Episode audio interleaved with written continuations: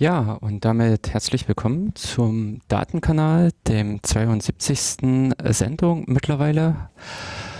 Ich bin der Jörg, der Jörg Sommer. Hallo zusammen. Leider ist der Jens, der sonst immer mit mir zusammen die Sendung bestreitet, äh, aus Gesundheitsgründen nicht dabei. Das heißt, ich werde heute versuchen, die, unsere Sendung von zwei Stunden allein zu bestreiten und euch mit so einigen Themen aus dem Bereich Technik und Computer zu informieren, verschiedene äh, interessante Sachen zu präsentieren. Und dementsprechend wird das heute auch eher so eine Sendung, die ein bisschen bunt gemischt wird. Also äh, wir hatten auch einige Themen in Planung für uns aber da Jens heute nicht mit dabei ist, werden wir, werde ich das Ganze auch jetzt nicht unter dem Schwerpunkt aufziehen, sondern werde einfach versuchen, das Ganze ein bisschen breit zu streuen, um es auch etwas aufzulockern und natürlich auch mit etwas mehr Musik als in unseren vorherigen oder in den anderen Sendungen üblich, auch äh, damit etwas die Sendung äh, zu äh, füllen, um auch mir etwas die Stimme äh, zu entlasten. Ja, und äh, das ist jetzt mehr oder minder auch schon äh, jetzt die erste Neuigkeit oder die erste kleine Sache. Wir haben vor einigen Wochen einen Matrix-Raum eröffnet. Das ist äh, eine schöne Möglichkeit, um äh, ja, mit uns in Kontakt zu treten so wie es eigentlich, äh, so wie es bereits äh, verschiedene andere Techniken gibt, angefangen vom alten IRC-Protokoll oder dann äh, dem Jabber bzw. XMPP, was sich jetzt auch über viele Jahre hin etabliert hat wurde vor einigen Jahren neu entwickelt, ein neues System, was auf den Namen Matrix hört. Und genau über dieses, äh, in diesem Matrix-System, in dieser Matrix haben wir auch einen Raum eingerichtet für den Datenkanal und äh, sind darüber natürlich als Sendungsmacher zu erreichen. Also der Jens und ich, der Jörg, sind dort auch mit anwesend in dem Raum, aber auch noch äh, eins, zwei, drei andere Leute äh, sind aktuell dabei und äh, auch jetzt aktuell habe ich das Fenster offen, sprich ihr könnt auch Live-Kommentare zur Sendung mit beisteuern und äh, je nachdem, wie es mir möglich ist, werde ich dann versuchen, darauf einzugehen. Das einfachste im Prinzip, wie ihr dorthin kommt, ist auf, äh, den, auf die Webseite matrix.to, also m-a-t-r-i-x.to zu gehen und dort äh, nach dem Raum äh, Raute Datenkanal Doppelpunkt matrix.org zu suchen. Und dann werdet ihr auf einer Folgeseite einen Vorschlag bekommen, wie ihr in diesen Raum beitreten könnt. Und äh, das Einfachste, was ihr dort wählen könnt, ist die äh, ist dieser äh, Raum äh, oder im Prinzip das Programm Riot, R-I-O-T, um dort äh, Datenkanal Doppelpunkt, also Datenkanal Doppelpunkt matrix.org und dann ist gleich schon der erste Link. Dieser Riot-Link auf der rechten Seite. Und wenn ihr den anklickt, öffnet sich bei euch ein Fenster und ihr seid direkt in dem Raum drin, erstmal nur als Lesender um äh, aktiv teilzunehmen, müsst ihr dann noch das Ganze bestätigen und äh, euch einen Benutzernamen äh, wählen, sprich, ihr müsst dann im Prinzip euch anmelden an dem ganzen System. Ist eine einfache Möglichkeit reinzukommen. Wir werden auch in einer der kommenden Sendungen uns über Matrix äh, unterhalten und äh, um mal zu erläutern, was sind so ein bisschen die Hintergründe, was sind Vorteile, was sind eventuell auch Nachteile, also was sind so ein bisschen einfach die Unterschiede zu bestehenden Systemen und äh, auch unsere beiden Erfahrungsberichte. Also Jens ist auch schon ähm, mit seit einigen Wochen, Monaten im Matrix-Universum dabei ich selbst auch, sodass wir auch äh, die persönlichen Eindrücke dazu beisteuern können. Und natürlich, äh, wenn ihr auch selbst dabei seid, dann könnt ihr uns natürlich auch für die Sendung oder einem dann auch live in der Sendung mitteilen, was alles äh, ihr für Erfahrungen mit Matrix gesammelt habt. Grundsätzlich ist es, äh, um es mit einzuordnen, für die Leute, die weniger mit der Technik draußen arbeiten, sondern so äh, das Handy als Alltagsgebrauchsgegenstand nutzen, ist am einfachsten Matrix äh, zu vergleichen mit einem äh, System ähnlich wie WhatsApp oder eben auch dem Facebook Messenger wo es darum geht, dass man verschiedene Gruppen hat. Davon sind viele öffentlich, viele sind auch private Gruppen, also in dem nur eine äh, Leute auf Einladung mit beitreten können. Oder eben auch die bidirektionalen Gespräche, äh, mit denen man wirklich äh, äh, äh zu zweit äh, im Raum ist, in einem Matrixraum und auf diese Art und Weise im Prinzip Kontakt halten kann, sich austauschen kann. Bis dahin, dass Matrix es auch erlaubt, weil es mir gerade in meiner Liste auffällt, auch Selbstgespräche zu führen. Was nämlich den Vorteil hat, wenn man sich äh, Notizen machen möchte, die natürlich nicht unbedingt an einen zweiten oder dritten gehen sollen, sondern wirklich nur für sich gedacht sind, um eventuell auch Informationen zwischen zwei unterschiedlichen Systemen auszutauschen. Und für Matrix gibt es dann auch eine äh, App fürs Handy. Kann man einfach mal im äh, Google Play Store oder auch äh, bei iTunes mitschauen. Da gibt es die App äh, Riot, R-I-O-T, mithilfe derer man an Matrix, an diesem ganzen Matrix-Universum teilnehmen kann und sich dann dort einen Zugang äh, einrichten kann auf einem der Surfer, kann dann auf ähm, sich dann dort im Prinzip mit Hilfe des, äh, des Surfers in das ganze System hinein äh, begeben und auch eben wie bei uns an diesem öffentlich zugänglichen Gruppenchat teilnehmen oder eben auch äh, private Chats eröffnen. Ähnlich wie es in dem Sinne in anderen Systemen wie bei Facebook oder bei äh, WhatsApp auch möglich ist, aber eben hier auch mit dem Hintergedanken, dass diese Systeme frei zugänglich sind. Das ist ja auch das, was im Prinzip immer wieder anderen Messengern angekreidet wird oder anderen Systemen, dass diese ziemlich äh, technisch abgeschlossen sind und es gar nicht so die äh, Möglichkeiten gibt, mit Zweit- oder Drittprogrammen äh, darauf zuzugreifen, dass man in dem Sinne nicht die Wahl hat des technischen Zugangs, sondern immer wieder auf die Angebote und die Möglichkeiten festgelegt ist, die einem von dem Unternehmen gemacht werden. Also eben wie zu WhatsApp gibt es keine Alternative, es gibt nur diesen, äh, diese WhatsApp-App für das Handy beziehungsweise auch nur den Webseitenzugang der von WhatsApp geboten wird. Und darüber hinaus ist es ähm, nicht möglich, an äh, Kontakte dort auf, also über äh, dieses WhatsApp-Netzwerk zu erreichen.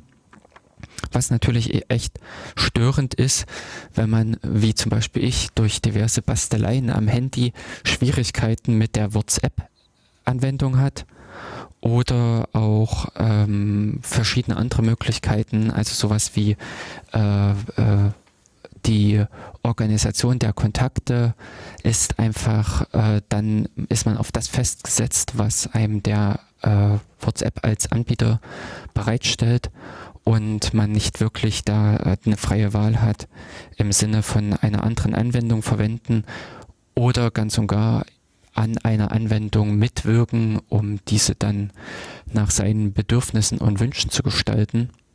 Und das vielleicht noch nicht mal im nur dem kleinen Rahmen, den man als äh, Bastler daheim hat, sondern auch äh, für größere Firmen, die das ganze System einsetzen wollen, die sind an der Stelle auch beschränkt und können dann wenig äh, Einfluss nehmen, um die Systeme an unter Umständen an die Bedürfnisse der Firma anzupassen so wie man das eigentlich von diversen anderen Programmen äh, gewöhnt ist, dass man sich die Programme schön für die, An äh, für die Umgebung des eigenen Unternehmens zum Beispiel einrichten kann.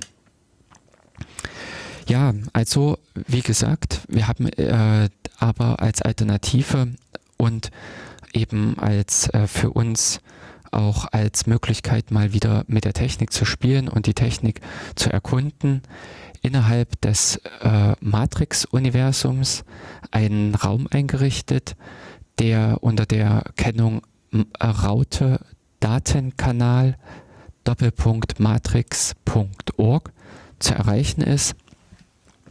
Ja, tretet einfach bei, kommt mit rein in den Raum.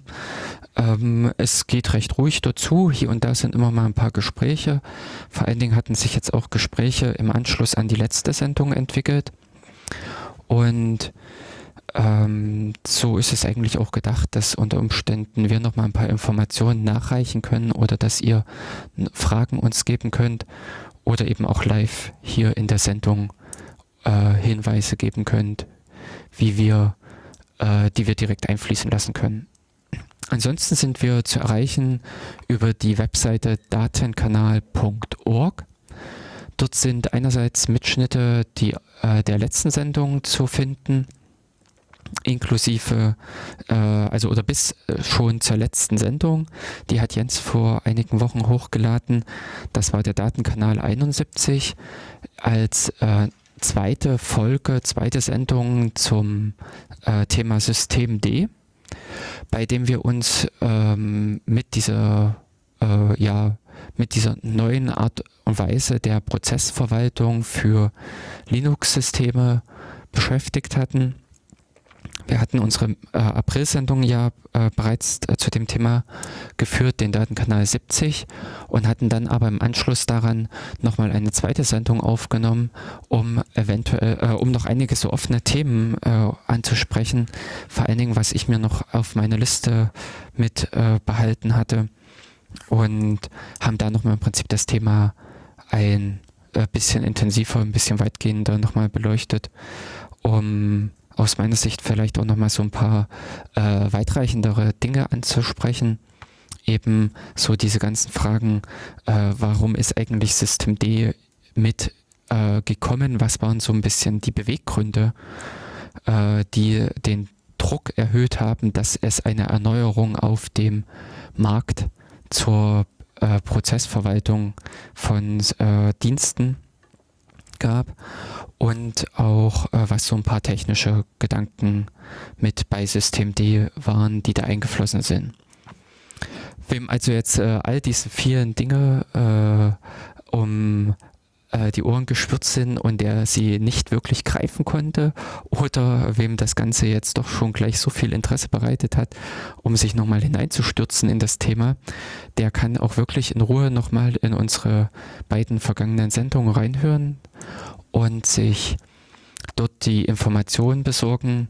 Der Vorteil einfach an diesen Mitschnitten, an unseren bereitgestellten vergangenen Sendungen ist ja, dass ihr die nach Belieben, nach äh, Lust und Laune, wie euch die Zeit es möglich macht, reinhören könnt und natürlich auch an der Stelle euch auch jederzeit die Zeit dazwischen nehmen könnt, um die Sendung zu unterbrechen und unter Umständen etwas Verschnaufpause zu wählen, um das Thema oder die gesagten Sachen sacken zu lassen. Ja, und als kleinen so äh, Nachtrag, äh, denn es haben sich so im Nachgang so äh, verschiedene Sachen nochmal einfach auch zu System D bei mir äh, mit ergeben, wo ich einfach auch im äh, Laufe des täglichen Arbeitens, des täglichen Umgangs mit dem System immer wieder verschiedene Sachen mit erkenne, Neues finde und äh, wollte ich auch da nochmal ein paar Sachen mit nachreichen. Und zwar sind mir unter anderem aufgefallen, diese Neuheit bei Systemd, dass man auch eine Prozessverwaltung hat oder diese Diensteverwaltung für Benutzerprozesse. Also nicht nur diese Prozesse, die äh, global auf dem Rechner laufen und benutzerunabhängig sind, sondern die Prozesse, die gestartet werden, wenn sich erst ein Benutzer anmeldet. Dafür gab es in dem alten System inetd ähm, äh, kein äh, äh, oder mit dem alten Init-System keine wirkliche Entsprechung, keine richtige Verwaltung. Einige Programme haben da eben ihr eigenes System gebastelt, äh, damit sie gestartet werden, damit äh, nach einem Programmende sie wieder neu gestartet werden. Also so diese klassischen äh, Verwaltungsfragen nach äh, dem Überleben oder nach überhaupt dem ersten Starten bis hin äh, dazu, wie ist der Dienst erreichbar, äh, also diese äh, Socket-Frage, die wir in der letzten Sendung mit angesprochen hatten. Das alles äh, hat System D auch mit aufgegriffen und hat da auch die Möglichkeiten bereitgestellt, dass auch Benutzer sich dass äh, Benutzerprozesse, in dem Sinne Benutzerdienste, darüber verwaltet werden können. Und unter anderem ist eins dieser Dienste auch Puls Audio zum Beispiel äh, oder von GNU-PG, dieser Hintergrund. Agent, dieser Hintergrunddienst, der sich um die Bereitstellung von den Verschlüsselungen für die E-Mails kümmert die haben, äh, das sind so zwei Beispiele, die für die im Rahmen eines Benutzers laufen und die dafür einfach schon auf Systemd zurückgreifen, auf die Möglichkeiten für Systemd. Und an der Stelle ähm, hat auch der Benutzer die Möglichkeit, mit genau den gleichen Mitteln, wie sie, äh, wie er auch als Administrator systemweit das Ganze einsetzt, mit diesen äh, Arbeitswerkzeugen auch auf seine äh, auf diese Dienste zuzugreifen. Der Unterschied ist, dass dann bei dem äh, System CTL noch die Option "-u" angegeben werden muss, also dass ich als äh, auf die Benutzerverwaltung oder nicht die Benutzerverwaltung, sondern die äh, Diensteverwaltung des Benutzers zugreifen möchte und nicht die globale, also nicht die systemweite verwenden möchte.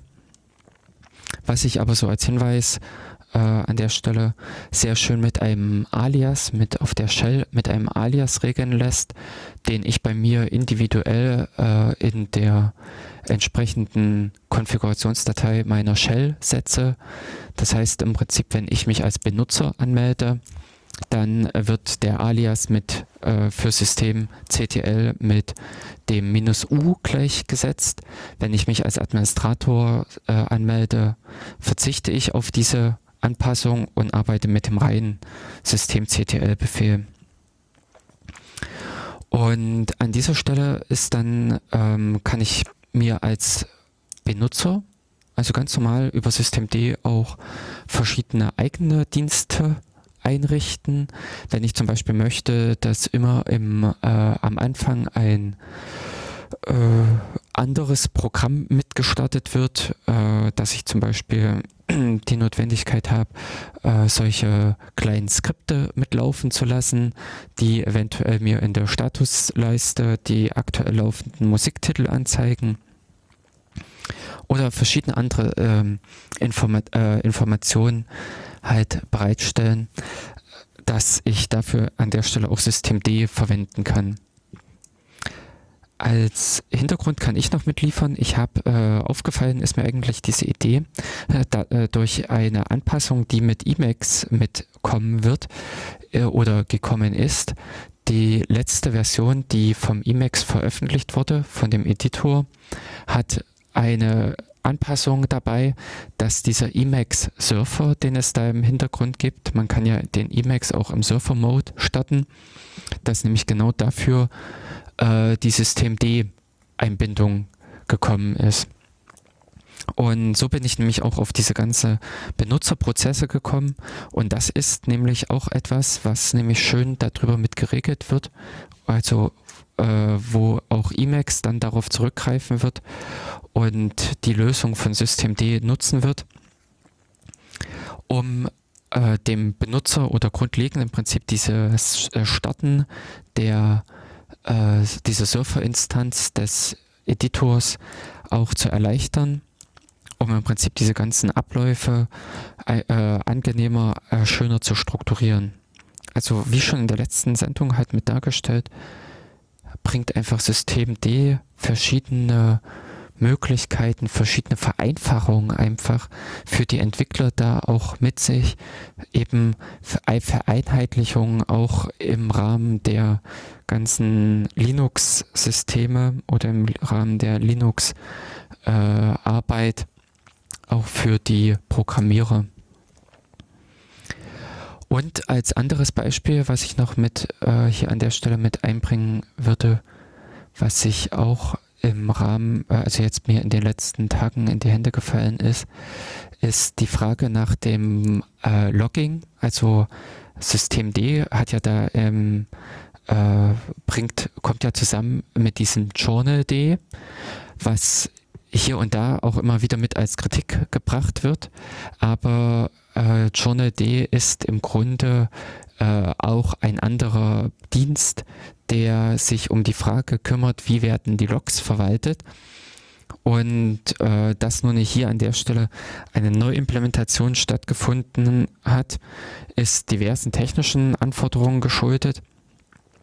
Aber im Grunde äh, sehe ich auch keine äh, kein, äh, kein, kein Hindernis, weshalb nicht zum Beispiel auch der Journal D nochmal durch ein Journal NG oder ein äh, Syslog Hyper ersetzt wird.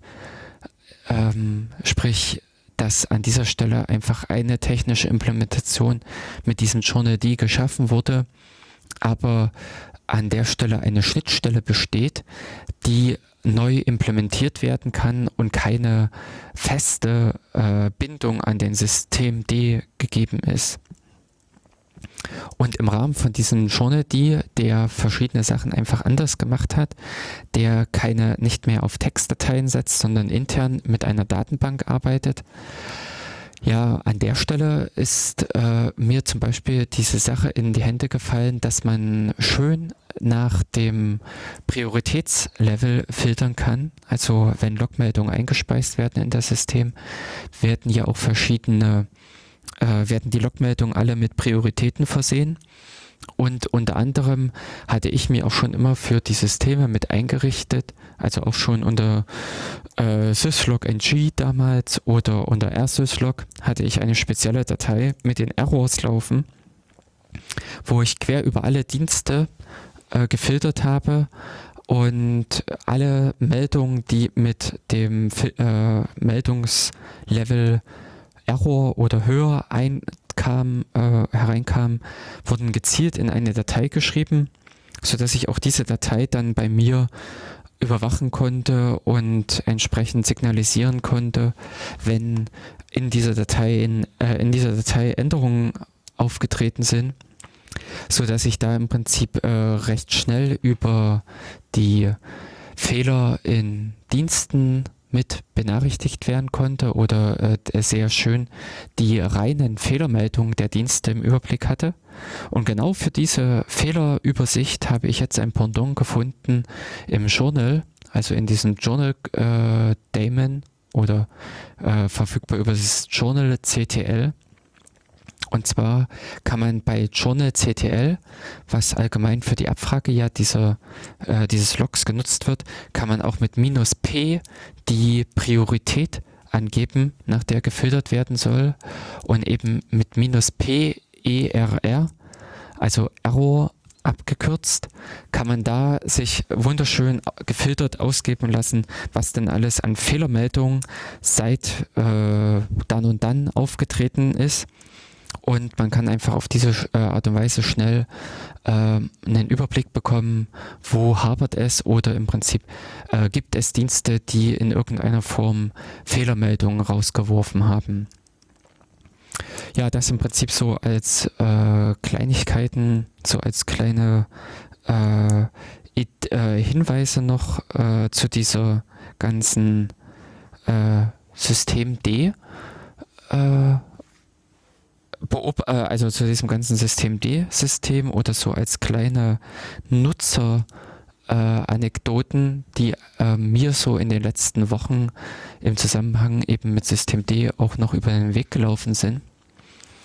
Und ähnlich wie es eben jetzt, äh, wie ich es gerade gemacht habe, so hatten wir uns nämlich jetzt auch äh, abgestimmt, der Jens und ich, dass wir das auch in unseren kommenden Sendungen so äh, versuchen wollen äh, beiz, äh, einzuführen, dass wir euch immer so ein paar Anekdoten aus unserem Leben erzählen oder äh, ein paar Fundstücke, was wir äh, alles in den letzten Wochen entdeckt haben an Möglichkeiten, äh, an kleinen Helferlein im System oder allgemein zum Umgang mit dem System weil es ja oft ist, dass man hier und da äh, die kleinen Dinge, die alltäglichen Sachen, die man so hat und benutzt, die man entdeckt, dass die äh, nicht groß eine Sendung wert sind, aber vielleicht einfach mal eine schöne Erwähnung mit äh, äh wert sind und dadurch auch einfach die äh, Runde mitdrehen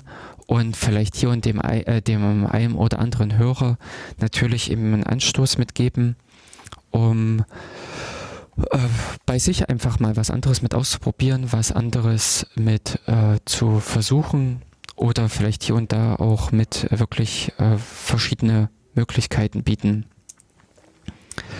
Und das aber, da ich heute allein bin, habe ich jetzt auch ein bisschen äh, mir die Notizen zusammengesucht und habe jetzt auch meine Fundstücke aus den letzten Wochen zusammengetragen und wollte damit auch den Rest der Sendung bestreiten, euch auch noch so verschiedene Sachen mit präsentieren, einfach aus meiner Sicht, was einfach an Möglichkeiten der Technik sich mir gezeigt hat, was einfach äh, ja vielleicht für den einen oder anderen mit da ist da leider der Jens heute äh, gesundheitsbedingt nicht bei der Sendung dabei sein kann, aber ich äh, dennoch die Sendung heute nicht ausfallen lassen wollte, da wir schon jetzt die Mai-Sendung noch mit der Wiederholung oder mit der Restausstrahlung bestritten hatten und eventuell auch der folgende Datenkanal im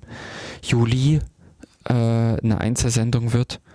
Und daher es äh, äh, nicht zu einem etwas größeren Sendeloch kommen sollte. So, aber da ich schon jetzt es geschafft habe, fast eine halbe Stunde zu reden, wollte ich auch etwas Musik natürlich wieder mit einfließen lassen, um auch etwas meine Stimme zu schonen und euch auch etwas ein bisschen Ruhe für die Ohren oder Abwechslung für die Ohren zu gönnen und habe aus unserer Jamendo-Kiste einen Titel hervorgekramt. Und zwar ist es von Max Any Sky, äh, beziehungsweise umgekehrt Any Sky und äh, das, äh, der Lied heißt Max. Das kann ich jetzt aus dem Dings noch nicht so ganz deuten, äh, hier aus meinem Player in der Übersicht. Jedoch hören wir erstmal rein, also das Lied äh, Max und Any Sky von Jamendo.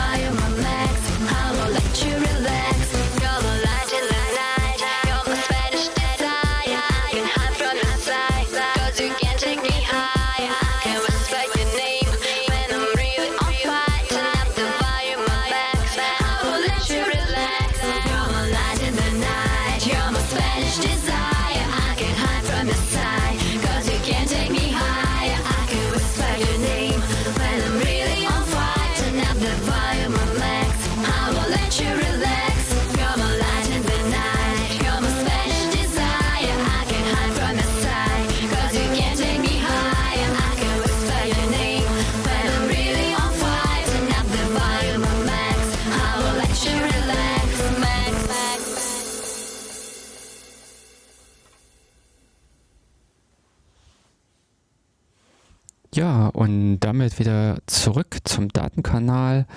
Hallo zusammen zum, zwei, äh, zum ja, zweiten halben Stunde hier am äh, Quatsch, Donnerstagnachmittag.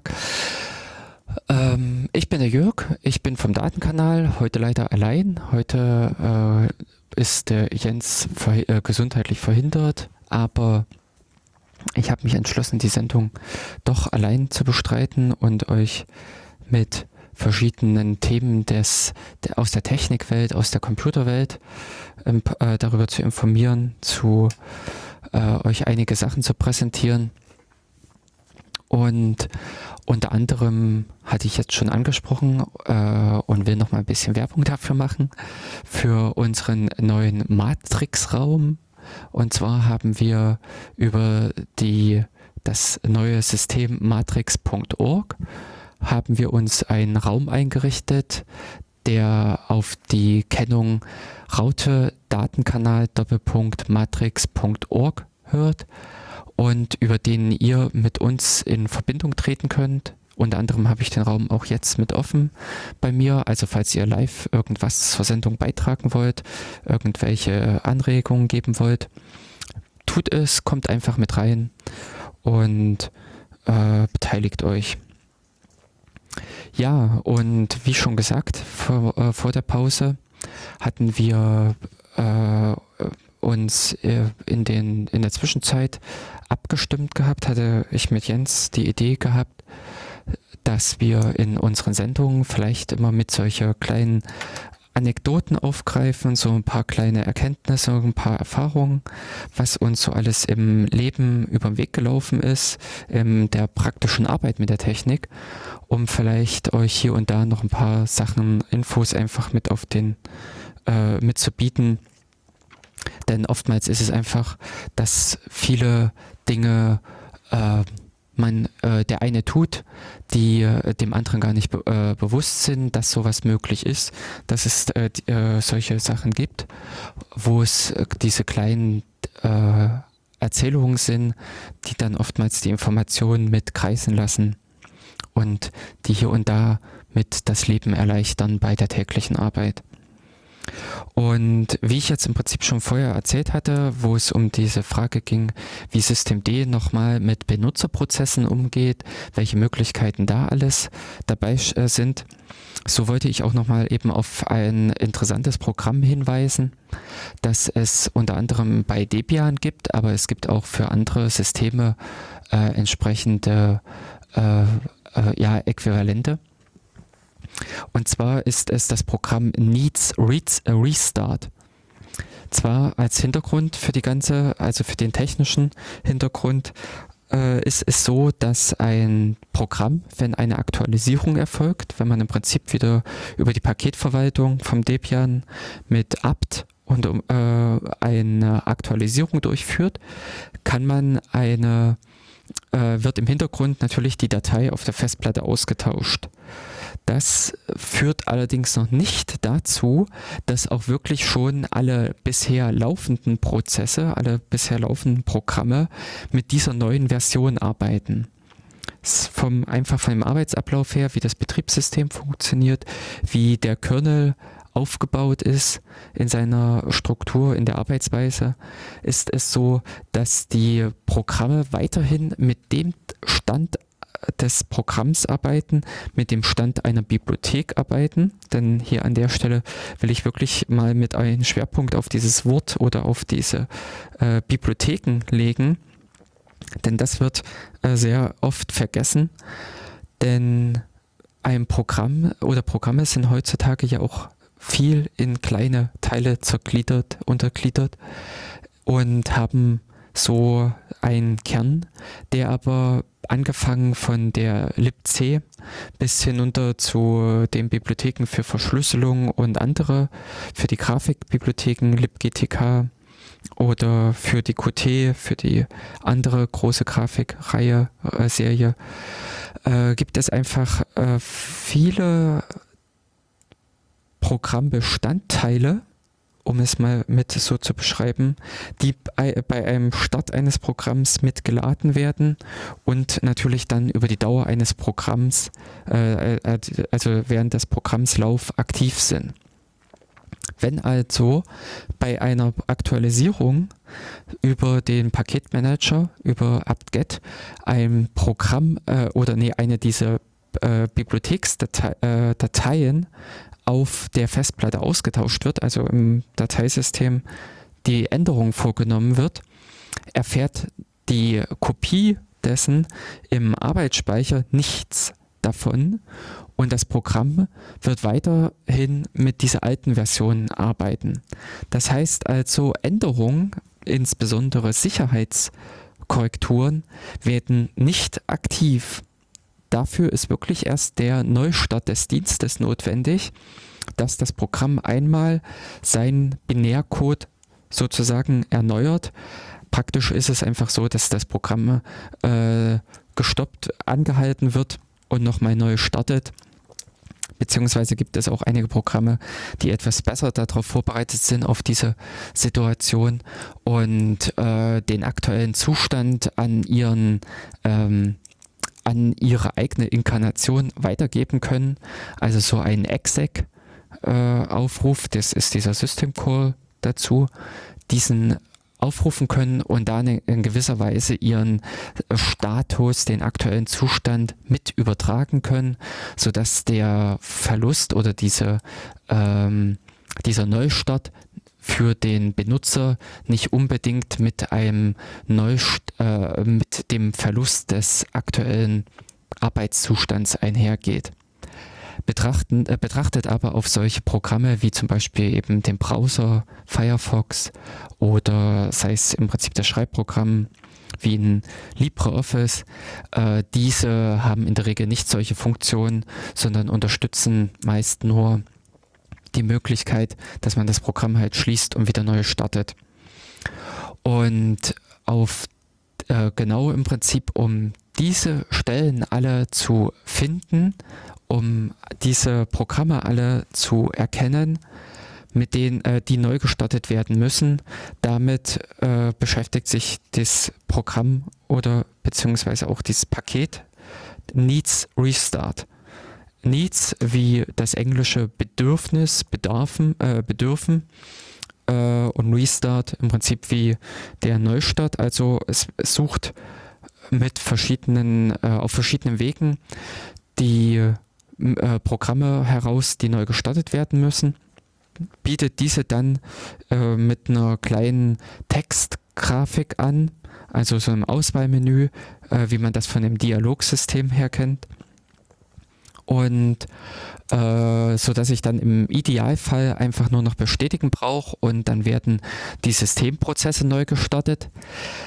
Da jedoch nicht für alle Programme bekannt ist, wie diese neu gestartet werden können, wird dann äh, am Ende noch eine Liste ausgegeben, dass äh, die im Prinzip äh, als Prozesse noch neu gestartet werden müssen, äh, entweder durch den Benutzer oder eben, wenn es Systemprozesse sind, dass man von Hand eingreifen muss und die entsprechenden Befehle auslösen muss. Auf alle Fälle ist es eben wichtig, das ist jetzt auch äh, an einer Stelle mit als Frage aufgetreten in der Diskussion über dieses Needs Restart oder auch ähm, andere Möglichkeiten, dass äh, es eben genau wichtig ist, dass nach einem äh, Systemaktualisierung, nach einem apt-get Update, äh, nee, äh, Upgrade, dass dann noch die entsprechenden Prozesse dazu neu gestartet werden müssen Insbesondere gilt das natürlich für Prozesse auf einem Surfer-System, die langlaufend sind. Also die äh, grundsätzlich nicht wie an einem Laptop äh, täglich äh, neu gestartet werden, sondern die äh, unter Umständen Wochen durchlaufen würden. Und da ist es natürlich dann auch wieder eben von Interesse, dass äh, Prozesse wie äh, ein Apache, also ein Websurfer, die äh, Sicherheitsaktualisierung erfahren, dass diese Sicherheitsaktualisierung natürlich dann auch aktiv in den laufenden Dienst äh, übernommen werden. Und es betrifft natürlich auch, und das ist nämlich auch der Grund, weswegen ich es zu Hause auch mit einsetze, viele Prozesse, äh, die ich am Laptop laufen habe, weil ich in der Regel nur meinen Laptop schlafen lege und gar nicht mal neu starte. Dass ich in der Regel meinen Laptop äh, nur alle paar Wochen auch mal wirklich neu starte, wenn Aktualisierungen für den Kernel kommen und dann an dieser Stelle ähm, oftmals äh, den Firefox für Tage offen habe oder auch den X-Surfer, dass er auch mal ganz gerne eine Woche durchläuft.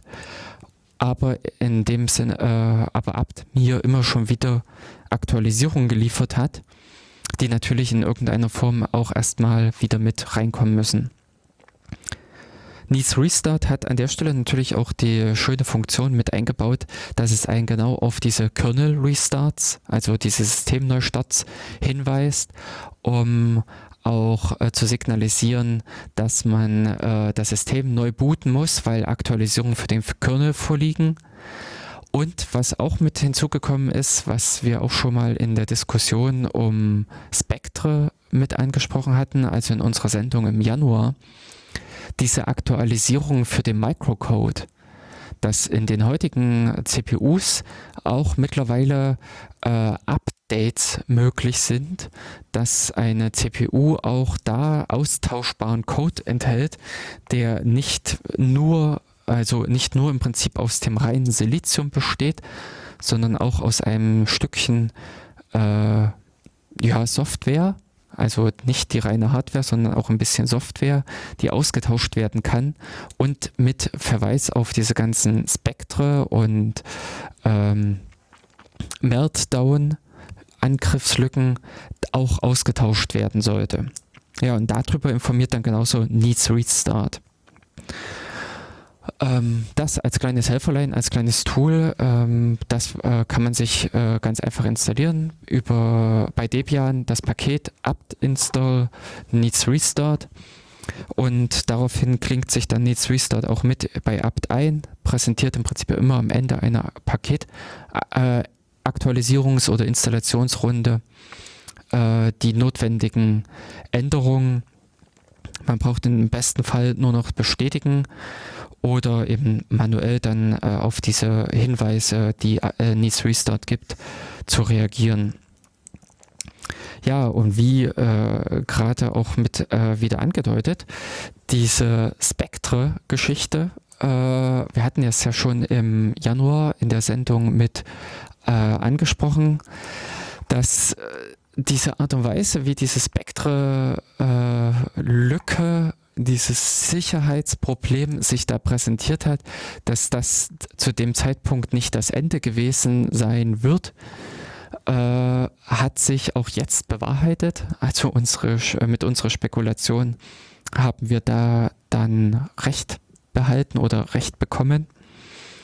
Und äh, es hat sich jetzt im, im Januar, äh, Quatsch, im, im, Mai wurden die äh, nächsten Lücken angekündigt.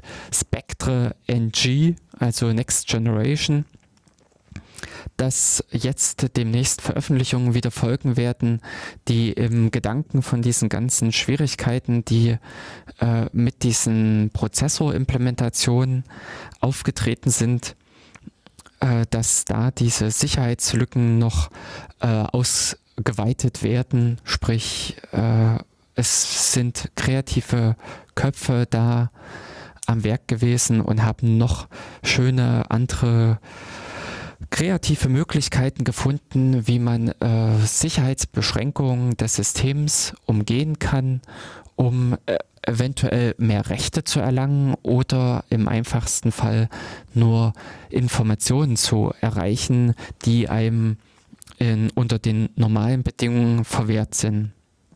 Also das ist das, was an diesen Spectre und Meltdown äh, Dilemma, so würde ich es jetzt mal bezeichnen, an diesen oder Desaster, ähm, was es daran so interessant macht, dass uns das auch noch über eine ganze Zeit lang verfolgen wird. Dieser Angriff war einfach methodisch gesehen recht neu. Äh, er ging auch sehr tief in das ganze System hinein, denn auch von diesen äh, neuen Spectre äh, äh Next Generation was jetzt im Prinzip die zweite Runde in den Veröffentlichungen werden soll, sind auch wieder verschiedene Prozessorhersteller betroffen. Es soll wohl jetzt auch wieder eben Intel, AMD und ARM betreffen. Bis hin, dass ARM auch äh, mit der ähm, äh, Big Endian Architektur äh, auch wieder eben was einen ganz anderen Weg eigentlich verfolgt, als es äh, Intel mit der Little Endian Architektur verfolgt. Ähm, aber diese Ideen, die da angesetzt wurden, die Möglichkeiten des Angriffs sind so äh, tiefgreifend, dass das äh, sehr, sehr häufig äh, oder sehr ähm, ja, äh, breitflächig, genau, breitflächig eigentlich eher das schönere Wort, dass sie ansetz, äh, angreifbar sind, einsetzbar sind, um sich da Zugang zu verschaffen. Es war ja auch so, dass äh, selbst Nvidia und äh, Möglichkeiten in der Grafikkarte, also auch da, wo äh, Techniken zu diesem spekulativen Ausführen, was vor allen Dingen mit so dieser Angriffsmöglichkeit äh, oder dieser Angriffsansatz war und äh, dem Caching, dass auch dort diese Technologien zum Einsatz kommen und natürlich auch dort äh, gewisses Potenzial besteht.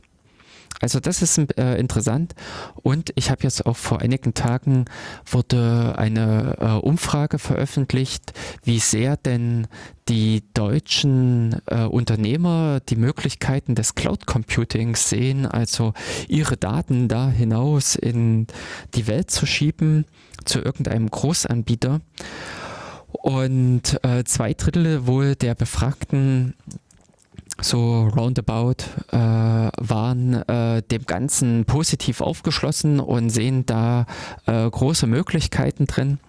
Was ich äh, einfach äh, mit dem Gedanken, äh, dass es da so Anfang des Jahres ordentlich gerumpelt hat, aber witzig finde. Es hat sich wohl an der Stelle überschnitten. Das war wohl auch ein bisschen mit äh, schon jetzt als Verteidigung für diese ganzen Ergebnisse aus dieser Studie, dass diese Studie äh, äh, während des Ganzen, während dieser Veröffentlichung oder auch mit davor lief, also ganz und gar diese Bedenken nicht einfließen konnten oder diese äh, Ge äh, Gefahren äh, zur, zum Zeitpunkt der Befragung nicht so präsent waren. Aber äh, jetzt im Nachgang äh, muss man klar sagen, dass äh, dieses äh, Wir tun uns alle mal zusammen und dieses Bündeln von Informationen, dieses Bündeln von ähm, Rechenleistung an einen Ort hat natürlich den Vorteil von Effizienzsteigerung. Das ist ja natürlich äh, dieser ganze Hintergrund dessen. Wir schieben die Sachen in die Cloud und dann kümmert sich irgendwer anders darum und wir werden alle effizienter und es wird alles äh, wesentlich kostengünstiger hat aber eben auch diesen Nachteil, dass sich viele Informationen am gleichen Ort tümmeln, dass äh, viele äh, Sachen auch mit ausgelagert sind an Leute, über die man unter Umständen nicht mehr so die Kontrolle hat. Und dass man eben an dieser Stelle auch mit viel Vertrauen steckt in Sicherheitstechnologien, eben in diese ganze Virtualisierungstechnologie oder im Rahmen dieses Cloud Computings auch in diese ganzen Cloud-Dinge, Cloud-Sachen, äh, die auch ihre Schwächen haben. Und an der Stelle ist eben mit diesen Spectre und Meltdown Angriffen einfach ein neues Portfolio an Angriffsmöglichkeiten eröffnet worden. Das muss man einfach so sagen. Also da ist ein äh, schöner neuer Werkzeugkoffer bereitgestellt worden, mit dem man wieder an vielen Dingen schrauben kann und die natürlich wesentlich interessanter sind im Rahmen dieser, äh, zusammen, äh, dieser gebündelten äh, Datenansammlung einer Cloud, wo ich mir legitim einfach Zugriff zu einem System verschaffen kann, Also ich kann einfach mir bei einem Cloud-Anbieter den Account besorgen, kann bei diesem Cloud-Anbieter ganz nach Vertrag ein Programm laufen lassen. Und dieses Programm wird Anweisungen enthalten, die auch der Prozess, also die Virtualisierungslösung des Cloud-Anbieters ausführt, weil sie völlig in Ordnung sind, ganz nach Absprache. Die haben aber so ein paar Nebeneffekte. Das sind eben, wie wir in der Januar-Sendung im Datenkanal dazu erläutert hatten, diese Schattenbilder, die sich im Cache ab, äh, abzeichnen, dass man genau aus diesem äh, Schattenspiel, wenn man es mal so bezeichnet, äh, innerhalb des Caches der CPU Informationen auslesen kann, äh, an Informationen gelangen kann, die eigentlich einem verborgen liegen, äh, also verborgen sein sollten. Und das sind äh, verschiedene Sachen, die ähm, ja, die im Moment äh, erstmal zu, äh, also äh, jetzt gerade wieder mit verschiedenen Maßnahmen behoben wurden.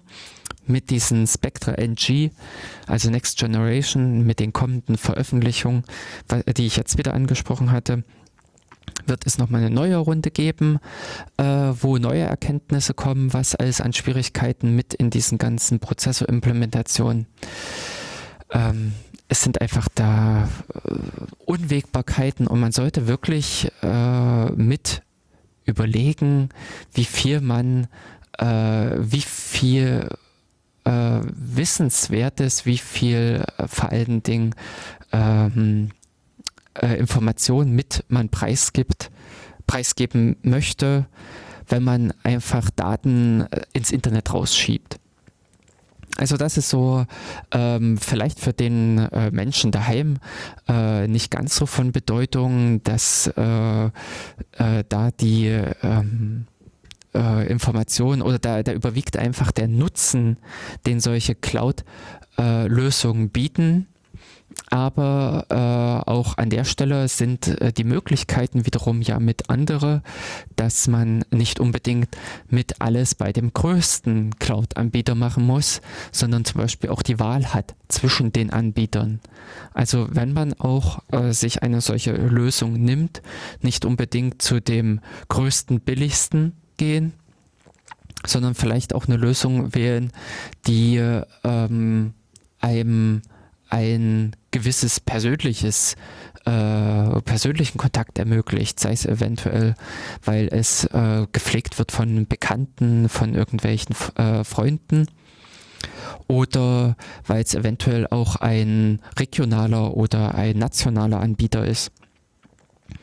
Und an der Stelle halt diesem äh, diesen Gefahren mit aus, äh, aus äh, diese Gefahren etwas mildert äh, dass man mit in einem Massenhack, wenn man es mal so bezeichnen will, äh, mit abgegriffen wird, um äh, weil man einfach sich auf einer anderen Plattform befindet, weil man eventuell nicht auf derselben Plattform ist, wo auch noch äh, 500 andere laufen und äh, was nach äh, insgesamt über einen Dienst läuft, der von Millionen genutzt wird sondern eventuell auch einfach eine Insel bewohnt, die äh, etwas besser ist. Also wie schon bei uns äh, von uns in der Sendung im Januar spekuliert, äh, haben sich auch da, äh, hat sich da einfach gezeigt, dass diese äh, Angriffe auf die Hardware weitergehen werden oder dass da auch noch so verschiedene andere äh, Sachen mit sich zeigen werden, wie diese, ähm, ja, was einfach diese Sicherheitsbedrohung in, ich denke mal, insbesondere im Rahmen der ähm, Cloud-Systeme mit betrifft oder vor allen Dingen äh, dort mit einschlagen wird und natürlich auf dieser Ebene auch mit ähm, Performance-Einbußen einhergeht. Was einfach jetzt auch, habe ich eine aktuelle äh, Analyse gelesen, was im Rahmen der Lin äh, Linux-Konferenz für äh, Dateisysteme, Netzwerk und äh, ja, ähm, diese, diesem Treffen war dass auch die äh, Anpassungen, die notwendig waren, um diese Meltdown-Geschichte äh, zu verhindern, dieser äh, Page Table Isolation, äh, diese äh, äh, KPTI.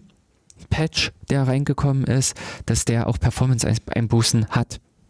Das zeigen einfach die ähm, Leistungstests, dass einfach äh, die Systeme nicht mehr so viel Leistung bringen wie äh, ohne, den, äh, ohne diese Anpassung. Und man natürlich da an der Stelle auch vor dieser Schwierigkeit steht, Sicherheit oder Leistung. Und äh, wenn man unter Umständen auf die Leistung setzt, wenn man im Prinzip ein System ausreizen will, ausreizen muss, weil man im Prinzip auch die entsprechenden äh, Berechnungen durchführen will, man auch äh, günstiger fährt, dass man äh, das eigene System hat und äh, auf dem man allein ist und bei dem man über die entsprechenden Kernel-Optionen auch diese Page Table Isolation, diese PTI wieder äh, deaktivieren kann. Ja, das an der Stelle äh, als kleinen äh, Einwurf und ich würde jetzt noch kurzerhand ein, bevor ich dann im Prinzip so mal wieder ein Lied einwerfe, äh, von meiner Liste hier den äh, das ja ähm, ein Buch äh, oder eine Bücherserie runtergreifen. Also es ist ja nicht nur, dass man als äh, Informatiker, als Techniker, als Computer-Nerd und Hacker äh, die ganze Zeit irgendwie vorm Rechner hängt oder hängen muss, sondern genauso gut auch mal jetzt zu den Temperaturen und bei den Möglichkeiten auch sich rausbegeben kann und ein Buch mit ins Grüne nimmt. Und da wollte ich die Werbetrommel rühren für eine Reihe, die sich nennt die, äh, die Architecture of Open Source Applications. Und zwar äh, äh, erreichbar über die Webseite AOSA, also äh, wie äh, Architecture Open Source Application, nee, äh, Architecture of, nee, AOSA Book www.bibel.org. Auf dieser Webseite sind äh, mittlerweile äh, vier Bücher erschienen. Ja, habe ich jetzt richtig. Äh, vier Bücher äh, erschienen, die äh, von unterschiedlichen Leuten, also es ist immer, es, äh, die Bücher sind immer eine schöne Sammlung aus ganz vielfältigen Bereichen von Programmierung, von Software, von den ganzen Anwendungen, die, äh, die, äh, die, aus, äh, die, die Programme beschreiben. Ich habe es jetzt hier gerade aufgeklappt. Das fängt an von Asterisk, was diese das die Software ist für Telefonanlagen, CMake, Python sind viele Sachen dabei, MediaWiki, ähm, OpenMPI, NGX, äh, äh, Engine X oder auch ähm, solche Sachen wie Warp. Das ist ein Websurfer in Haskell. Ähm, sowas wie äh, äh, Chrome ist mit dabei.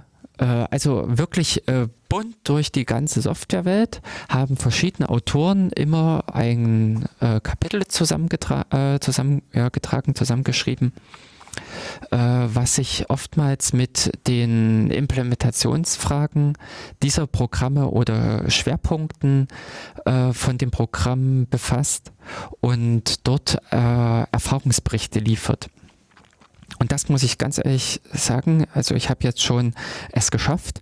Äh, die, äh, in den letzten Tagen habe ich jetzt die zweite Ausgabe abgeschlossen äh, von dieser Reihe The Architecture of Open Source Application Volume 2 habe ich äh, geschafft und es ist einfach eine wahnsinnig schöne Erzählung, Beschreibung darüber, was äh, man bei der Arbeit an einem Programm tun kann und verkehrt machen kann.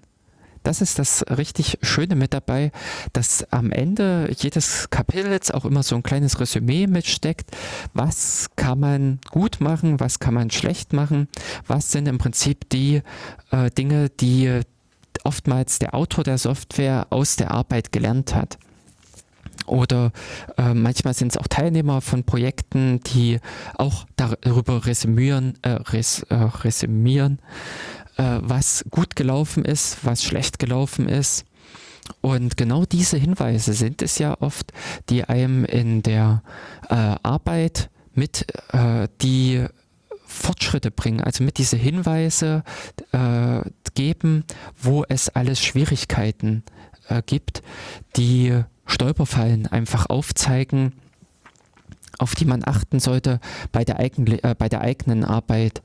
Also diese Frage mit eben Lernen aus Fehlern oder was einfach auch schön ist, was ich hier auch viel mitgenommen habe, dieses eben Anregungen und Ideensammlungen äh, sammeln, was haben andere getan, so dass äh, viele Sachen, die dort beschrieben wurden, äh, dass dann die Leute Einblick geben, wie etwas, äh, wie sie etwas umgesetzt haben, eine Anforderung. Mir fällt zum Beispiel äh, spontan ein, wie ist im Kernel die Objektorientierung äh, umgesetzt worden. Mit verschiedenen Makros, also mit verschiedenen C-Makros, hat man auch dort solche Sachen umgesetzt, dass man eine, eine objektorientierte Programmierung äh, erleichtert hat. Und so dass man in dem Sinne ein, solche Dinge wie Polymorphie nachgebildet hat. Und äh, da ist dann die Magie, einfach diese Tricks beschrieben, mit Hilfe derer das äh, äh, geschaffen wurde und die auch dem ein oder anderem dann äh, einen Anreiz vielleicht geben für die eigenen Projekte, wie man was umsetzen kann, was man alles machen kann, bis dahin, dass hier natürlich auch auf äh, im Durchschnitt, sag jetzt mal so zehn Seiten, immer äh, auch äh, das Projekt beschrieben wird und einen auch Möglichkeiten liefert, mal über den Tellerrand zu gucken. Denn ich bin in dieser zweiten Ausgabe zum Beispiel jetzt auch wieder mit Haskell konfrontiert worden ähm, was ich selbst, äh, womit ich selbst noch nicht gearbeitet habe, was aber insofern interessant und spannend ist, einfach da mal reinzukommen. Oder äh, dass zum Beispiel auch ein Betriebssystem vorgestellt wurde, FreeRTOS, also äh, ein Betriebssystem, was den Schwerpunkt legt auf äh, Realtime, äh, also auf diese Echtzeit-Rechensysteme. In dem es um Zusicherung einfach geht, wann eine Aufgabe ausgeführt werden muss. Und äh, dass man an der Stelle auch wirklich mal völlig breit gefächert, total bunt gemischt aus dem ganzen äh, Software, aus der ganzen Softwarebandbreite sich Anregungen, Ideen sammeln kann, äh, Ideen holen kann und Einblicke bekommt in, äh, wie's, äh, in andere Projekte. Ein anderes Beispiel äh, in dem zweiten Teil war auch noch Firefox Release Engineering. Da wurde beschrieben einfach nicht auf der, wie wurde programmiert, äh, sondern äh, wie hat Firefox den Release-Prozess organisiert. Also auch etwas Wichtiges für Projektmanagement. Äh, die Frage, wie gestaltet man den Release-Ablauf? All solche Themen werden da besprochen und das Ganze erstreckt sich mittlerweile über fünf verschiedene, äh, Quatsch, Entschuldigung, äh, Fehler von mir jetzt, vier verschiedene Bücher in, äh, mit unterschiedlichen Schwerpunkten, die auf der Webseite als HTML-Version verfügbar sind, aber auch als PDF, glaube ich, runtergeladen werden können. Man äh, bekommt es mindestens über äh, GitHub, dass man sich dort die PDFs dann äh, holen kann. Ich habe mir auch die Druckausgabe äh, gekauft. Also richtig als Papierversion für die schönen äh, Zeiten jetzt gerade draußen, um eventuell bei einem Kaffee äh, in der Sonne zu sitzen. Oder eben äh, das Ganze gibt es auch als E-Books und äh, ja, ich, äh, in diesen Formaten ist es äh, verfügbar, so dass man auch da entsprechend seinen Gewohnheiten das Ganze äh, sich wählen kann. Und was auch noch eben in dem ganzen Gedanken der Open Source äh, Softwareentwicklung sind auch die Quelltexte der Bücher verfügbar. Denn so wie es ist, äh, ist sind auch in diesen Büchern Fehler drin, ich sag jetzt mal, äh, oder ich habe äh, vor, äh, ja, vorwiegend Kleinigkeiten, vergessene äh, schließende Klammern oder mal irgendwo im Punkt zu viel. Viele solche Kleinigkeiten, aber die sich natürlich auch in großen Büchern, also in großen Romanen, äh, die bei uns auf den äh, Bestsellerlisten äh, dieses Jahres rangierten, habe ich auch äh, einfach Satzfehler gefunden.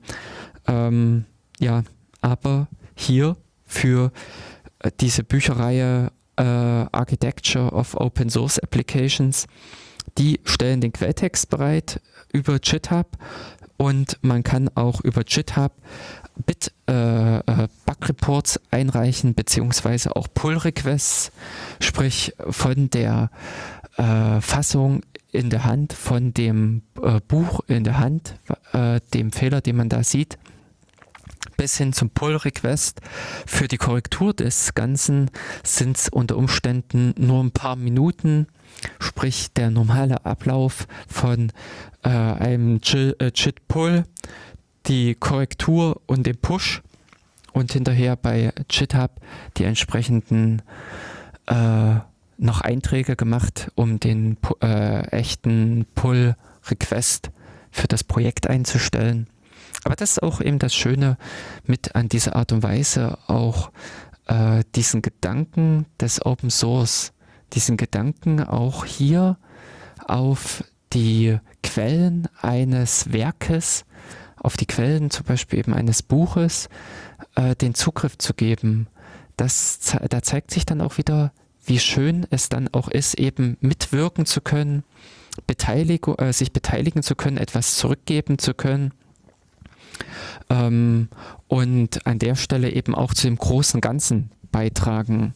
Also äh, ich hoffe mal, dass mein Pull-Request angenommen wird und unter Umständen dann in der nächsten Auflage äh, kleine Korrekturen von mir in dem Ganzen zu finden sind.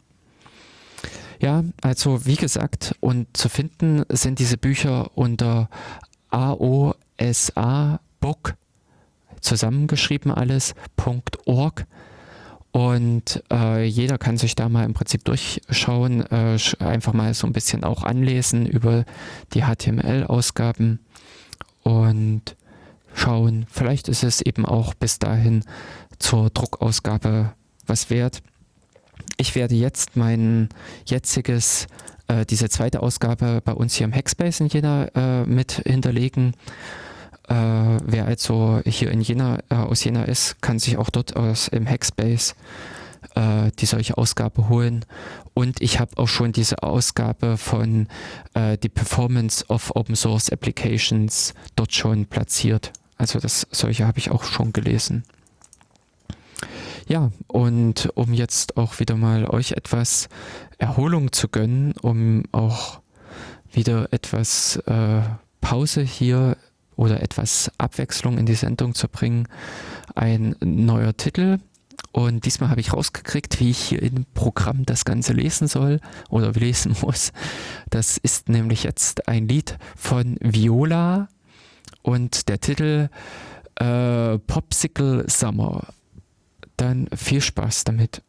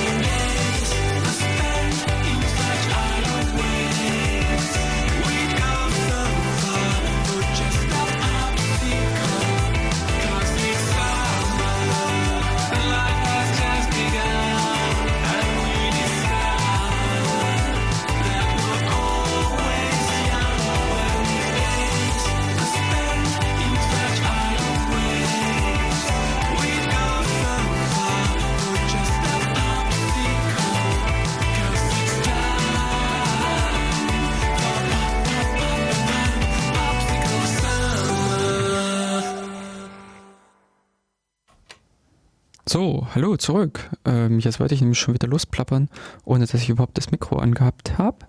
Äh, wäre eine etwas ruhige Sache geworden, aber ich habe es zum Glück noch erkannt und damit, äh, ja, hatten nochmal für der Vollständigkeit halber war das nämlich jetzt wieder ein Lied von Viola von äh, äh, mit dem Titel Popsicle Summer von gefunden von Jamento. Wer also irgendwie äh, Musik sucht, wer auch in, an anderer Stelle vielleicht Musik äh, spielen muss, äh, spielen will, ohne sich mit den Schwierigkeiten der GEMA auseinandersetzen zu müssen, der kann auch mal auf jamendo.org äh, vorbeischauen und dort äh, nach Musik stöbern, findet dort eventuell auch viele schöne Sachen für sich, die ihn ja, helfen, gefallen, kling, äh, schön klingen. Ähm, heute die Sendung, heute der Datenkanal Nummer 72.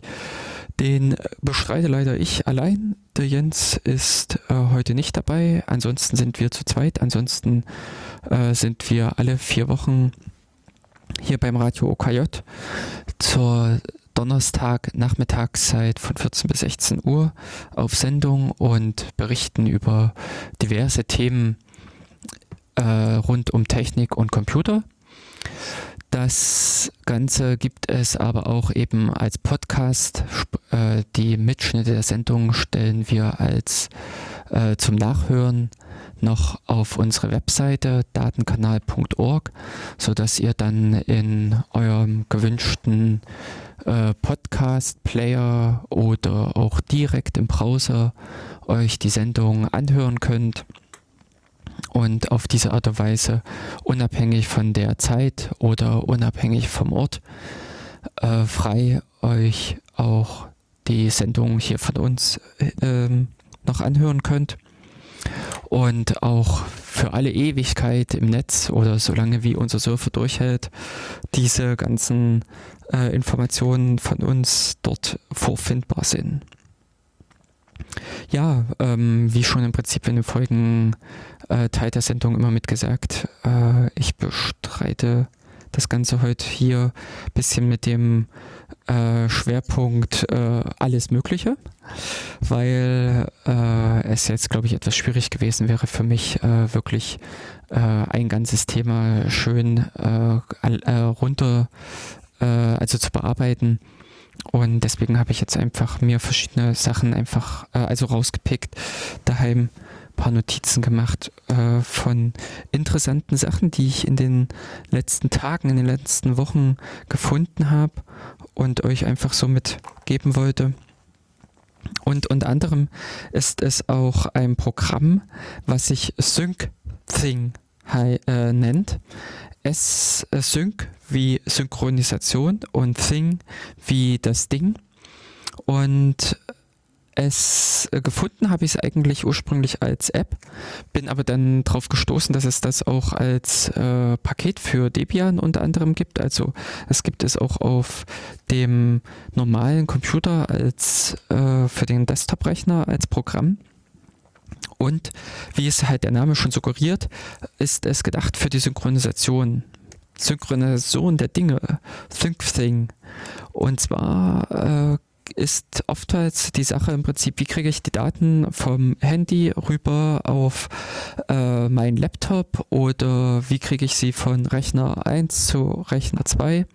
Also wenn man unter Umständen den Austausch zwischen Arbeitsplatz und äh, Privatrechner pflegt oder auch vielleicht äh, zu Backup-Zwecken auf einem Rechner eines Bekannten sichern möchte äh, auf dem Rechner bei seinen Eltern äh, nochmal eine Kopie von diversen Daten ablegen will.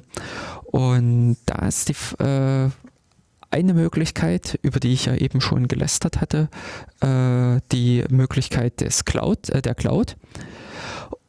Oder, und das ist im Prinzip die Alternative, äh, dieses Sync-Thing. Das ermöglicht die Synchronisation, das Verteilen von Daten über verschiedene Rechner hinweg, über verschiedene Systeme hinweg, ohne dass man auf so ein Cloud-System zugreifen muss. Also wem es darum geht, dass er seine Bilder vom Laptop, vom Handy und äh, vielleicht auch noch von dem äh, festen Rechner aus äh, all, überall verteilt äh, hat, dass er in dem Sinne sich eine Sicherung schafft und an jeder Stelle mit den Daten arbeiten kann, so dass sie dann auf magische Art und Weise auf dem anderen System auch mit auftauchen. Der kann dafür das Programm SyncSync nutzen. Und äh, von der Einrichtung her fand ich das nämlich auch super angenehm. Man hat ein, äh, so, jedes Gerät bekommt im Prinzip so eine ID und äh, es, äh, kann, man kann im Prinzip eventuell äh, über so einen QR-Code äh, die Geräte miteinander koppeln. Oder äh, bei mir hat es auch geklappt, dass ich die, dass die Geräte sich selbst gefunden haben, aufgrund dessen, dass sie wahrscheinlich im selben IP-Netzwerksegment unterwegs waren und daher schon das Ganze, die äh, das SyncThing-Programm äh, die Gemeinsamkeit festgestellt hat. Man öffnet im Prinzip die App, beziehungsweise auf dem Progr äh, Programm startet, äh, auf dem Rechner startet man das Programm. Äh, nach der ersten Einrichtung, also nach dem Festlegen der eigenen ID, äh, kann man dann eben die Geräte miteinander koppeln. Man richtet dann äh, Ordner ein, die synchronisiert werden sollen. Zum Beispiel habe ich für mein Handy äh, festgelegt, dass die Bilder alle übertragen werden sollen dass auch äh, ein äh, Ordner mit verschiedenen Dateien zwischen Handy und äh, Rechner synchronisiert werden soll. Also äh, soll heißen, dass man auch verschiedene Richtungen festlegen kann, dass man bei der Übertragung festlegen kann, dieser Ordner darf nur vom Handy zum Rechner übertragen werden, anderer Ordner darf äh, von Handy zum Rechner und auch zurück übertragen werden, also dass alle Aktionen hinzufügen oder in, äh, auch Dokument löschen sich auf beiden Seiten auswirkt ähm, das ist halt super angenehm, dass man auf diese Art und Weise auch das Ganze schon mit steuern kann, mit kontrollieren kann. Was passiert, also wie sich die ganzen Aktionen auswirken. Und am Ende war auch mit der Vorteil, dass das Ganze halt ohne Cloud, also ohne einen Zentralrechner im Internet ablief, dass diese echte Datensynchronisation über äh, zwischen den Geräten direkt stattfindet, war nämlich bei mir im Netzwerk der Vorteil, dass diese ganzen Gigabytes die ich bei der Erstsynchronisation hatte, einfach so hin und her geschaufelt werden konnten, äh, sehr schnell, weil die Geräte sich nämlich auch über die lokalen IP-Adressen gefunden haben. Es ging also nicht um irgendeinen so Surfer im Internet, wo ich erst alles hochlade und dann wieder runterlade, äh, um es im Prinzip vom Gerät 1 auf Gerät 2 zu kriegen, sondern diese Geräte haben sich gefunden und ich konnte dann im Wireshark beobachten, dass bei mir die Datenübertragung auch wirklich zwischen den Geräten stattgefunden hat. Und dementsprechend äh, ging das Ganze schneller, als es in dem Sinne über meinem Internetanschluss möglich gewesen wäre. Also auch da äh, mit äh, ein Vorteil bei diesem ganzen System aber das Ganze funktioniert auch übers Internet. Also wer, ähm, keine Ahnung, irgendwo an anderer Stelle einen Surfer laufen hat und dort das Sync Thing Programm laufen lässt oder wer an andere, äh, wer zum Beispiel bei einem Bekannten sich mit dem abspricht und sagt, hey, ich würde gerne Backups bei dir äh, mal mit hinterlegen, ich würde bei dir so ein paar äh, kritische Dateien mit ablegen oder wer auf diese Art und Weise auch zum Beispiel Datenaustausch organisieren möchte, wenn man zum, gemeinsam an einem Projekt arbeitet, äh, kann man auf diese Art und Weise ja genauso gut auch sich gegenseitig, also zusammen innerhalb des Projekts synchronisieren.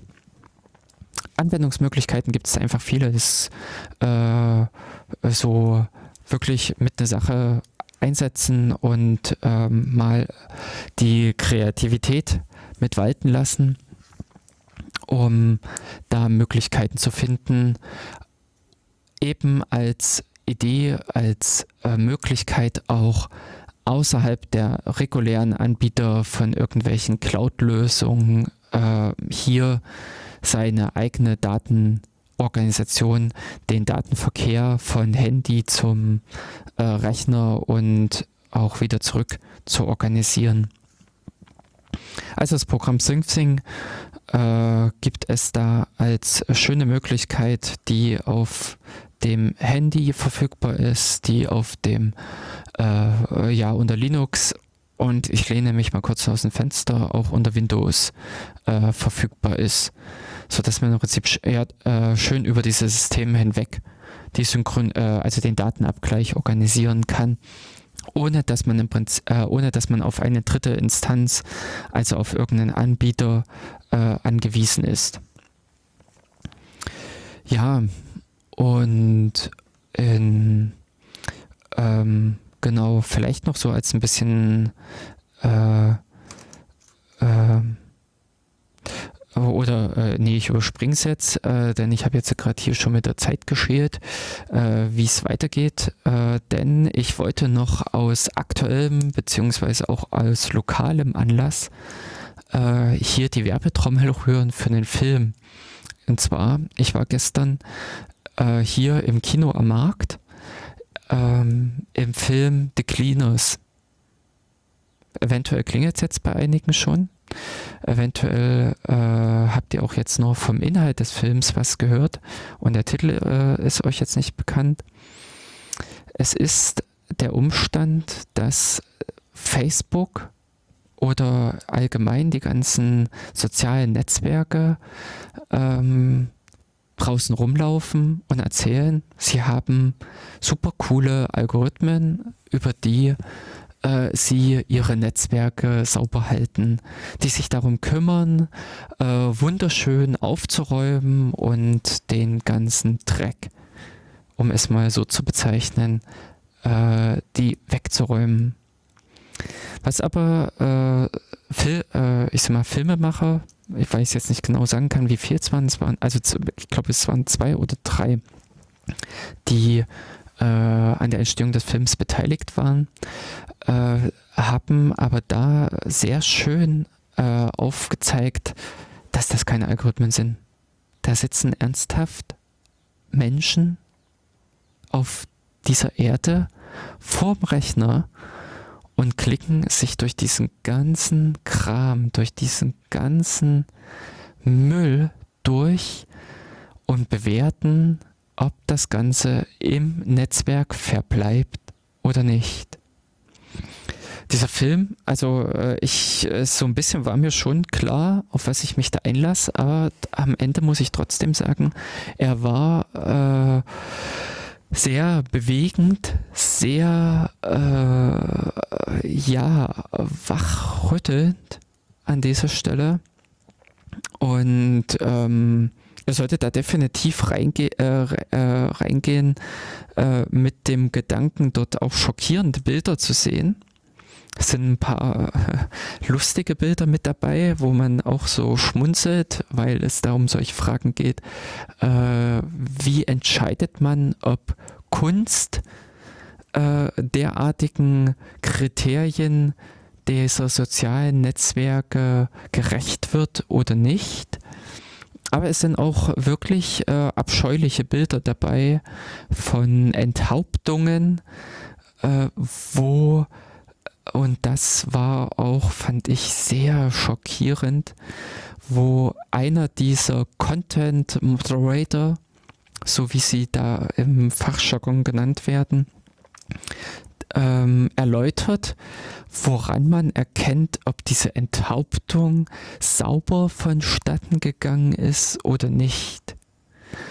Also es ist auch, äh, dass sich in diesem Film so richtig zeigt, es werden Spezialisierungen äh, bilden sich natürlich auch in diesem Bereich aus, dass Leute sich mit solchen Themen beschäftigen, ähm, ähm, die spezialisiert sind auf Selbstmord. Das ist auch so ein Beispiel, was einfach im Film mit erläutert wird. Äh, oder eben auch, äh, dass Leute sich mit äh, Nacktbildern beschäftigen.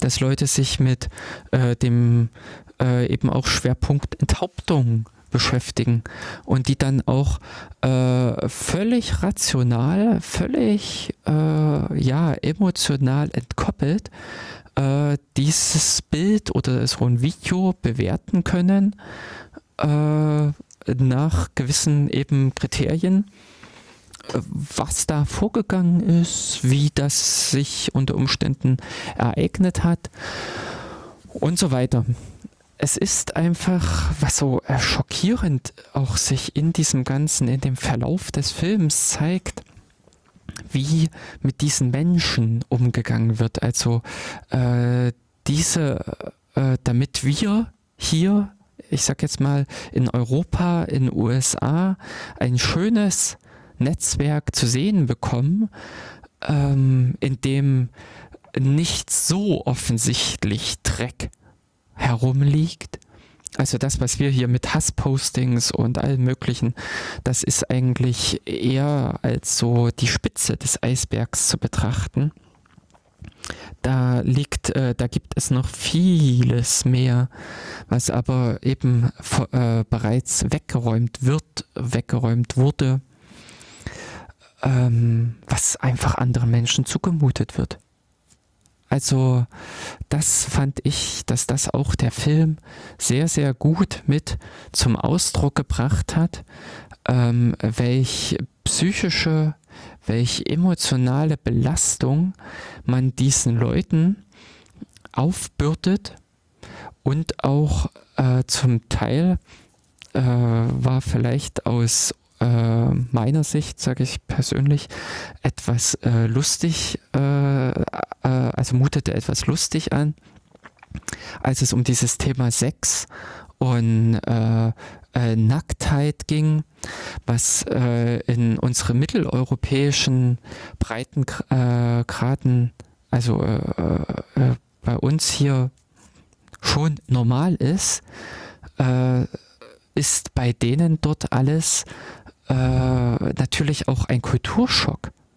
Das ist, dort werden Leute mit Dingen konfrontiert, die plötzlich ähm, auch äh, völlig einen völligen Einschnitt in deren Kultur bedeuten.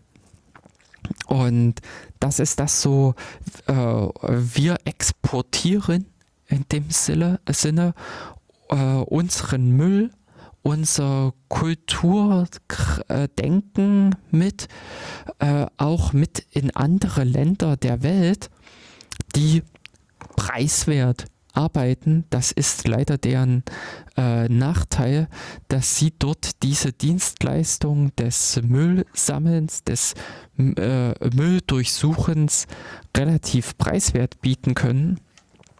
Aber ähm, äh, ja, in dem Sinne davon auch profitieren. Das ist so auch mit ein anderes Bild, was äh, in diesem ganzen Film gezeichnet wird, dass natürlich auch äh, für diese Leute, die dort am Rechner sitzen und dieses ganze Durchklicken, diese Entscheidungen treffen über Verbleib oder äh, Löschen, dass diese auch äh, natürlich den Vorteil haben, äh, mehr Geld zu verdienen.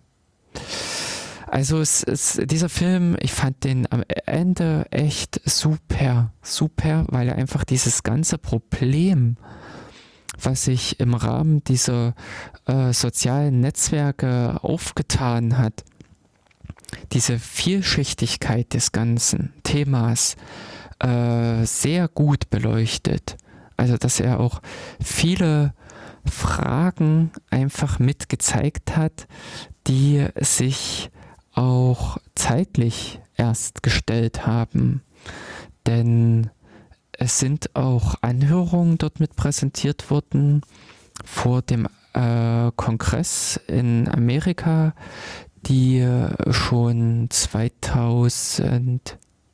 2011, wenn ich mich recht erinnere, war diese eine Anhörung, äh, aus der immer wieder mit zitiert äh, oder Bilder gezeigt wurden und auch mal eine spätere Anhörung.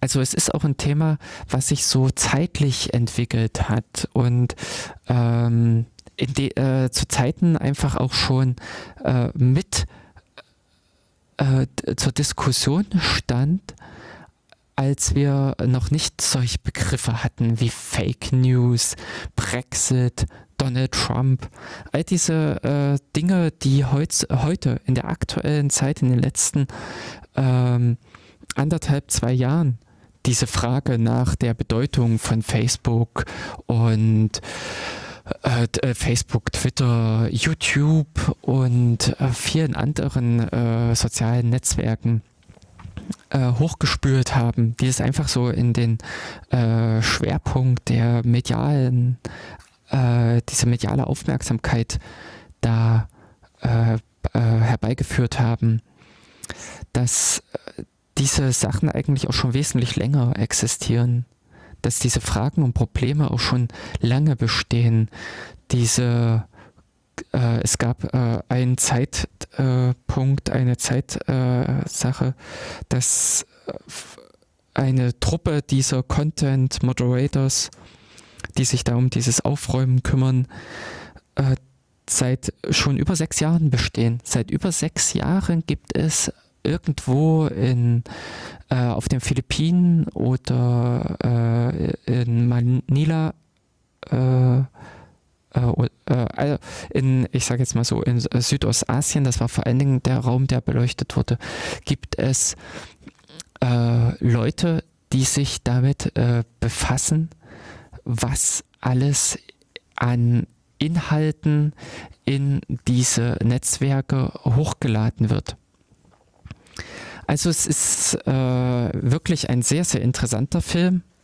Äh, wie auch jetzt schon ein bisschen angedeutet, man sollte äh, vorsichtig, also oder äh, mit äh, äh starken Nerven reingehen.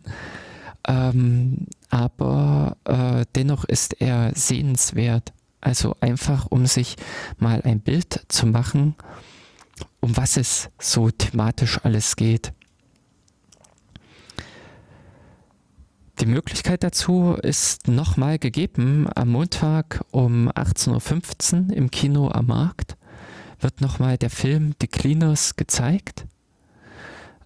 als äh, einfach auch, ich fand, das äh, war auch so im Rahmen eines Kinos, also Kino ist ja sowieso immer äh, mit einer anderen Atmosphäre, äh, der, äh, größer, äh, der große Raum, äh, andere Leute, fremde Leute, die mit zusammensitzen, äh, bei denen man unter Umständen auch gewisse Reaktionen mit wahrnimmt, mit spürt und auch in so einer Umgebung dieses Thema zu erleben auch äh, in dem ganzen Raum, in dem Zwang, da nicht einfach mal auf Pause drücken zu können, sondern der Film läuft. Und äh, ja, also das kann ich wirklich nur empfehlen, da diese Möglichkeit hier in Jena nochmal wahrzunehmen. Am kommenden Montag um 18.15 Uhr im Kino am Markt, sich den Film anzusehen aber äh, auch von all dem, was ich jetzt so an diesen harten Dingen damit beschrieben habe, hängen auch viele äh, darüber hinausgehende Fragen, äh, auch gesellschaftliche Dinge mit in dem Film drin. Es geht nicht die ganze Zeit nur um äh, ja sexuell, äh, äh, sexuelle Inhalte oder um gewalttätige Inhalte, sondern es wird eben zum Beispiel auch die Frage aufgeworfen, ab welchem Punkt ist Kunst eben auch erlaubt. Es sind Bilder, es werden Bilder gezeigt, ähm, worüber äh, man im ersten Moment lacht und im zweiten Moment äh, sich dann im Prinzip fragt, wie ist dieses Bild zu bewerten? Also dass da zum Beispiel eine Darstellung von Donald Trump äh, gemacht ist als nackten Mann, der ähm, ja an dieser Stelle einfach verunglimpft wird. Und die Frage ist, wie würde man eben selbst damit umgehen, wenn solch ein Bild von einem in einem sozialen Netzwerk rotiert, wenn das dort die Runde macht, ähm, da würde man sich einfach wünschen, dass das rauskommt. Also das ist einfach so, dass das nicht sein sollte. Umgekehrt ist es aber, irgendwo fängt einfach ja auch dieser Grad an, was dann eben Satire, Kunst bedeutet. Und an dieser Stelle äh, fängt es nämlich dann an, schwierig zu werden.